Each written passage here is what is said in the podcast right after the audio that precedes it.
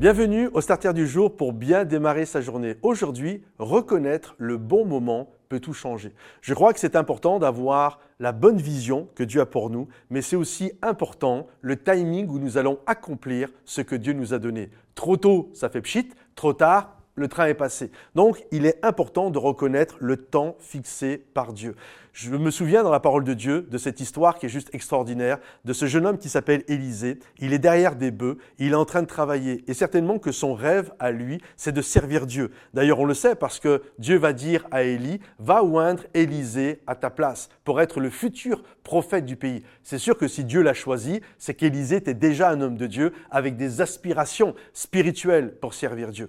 Et lorsque Élie a été le voir, la Bible nous dit que Élie va prendre son manteau et il va lui jeter dessus. Le manteau, dans l'époque biblique, était le symbole euh, de, l'héritage, du successeur, celui qui avait le manteau. C'est pour ça d'ailleurs que les frères de Joseph ont haï Joseph, euh, parce que le papa avait donné un manteau. C'est pas parce qu'il avait euh, un vêtement de plus qu'il a été haï, mais c'est parce que ça représentait la double portion. C'était lui qu'on faisait comme successeur. Et donc, Élie va passer devant Élisée, il va lui envoyer ce manteau et il va faire de Élisée son successeur. Maintenant, la question est la suivante. Que va faire Élisée?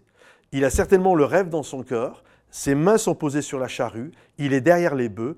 Est-ce qu'il va continuer, laisser tomber le manteau et continuer à faire ce qu'il fait? Ou bien va-t-il s'arrêter, considérer l'appel et courir après l'appel de Dieu pour sa vie en rejoignant Élie? Quelle est la chose qu'il va faire?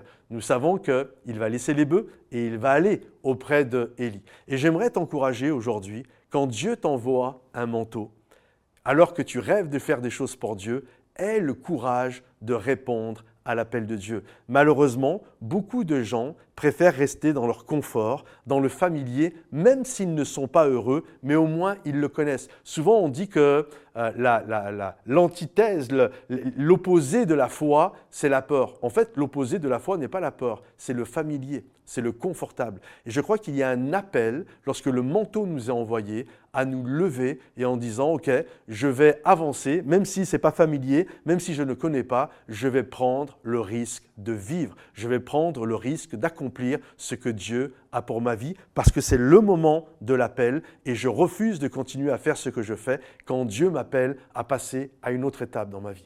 Que le Seigneur vous bénisse, mes amis. Pensez à liker le message s'il vous a béni. Pensez à le partager euh, pour ceux qui en ont besoin et à le commenter. On se dit à bientôt. Bye bye.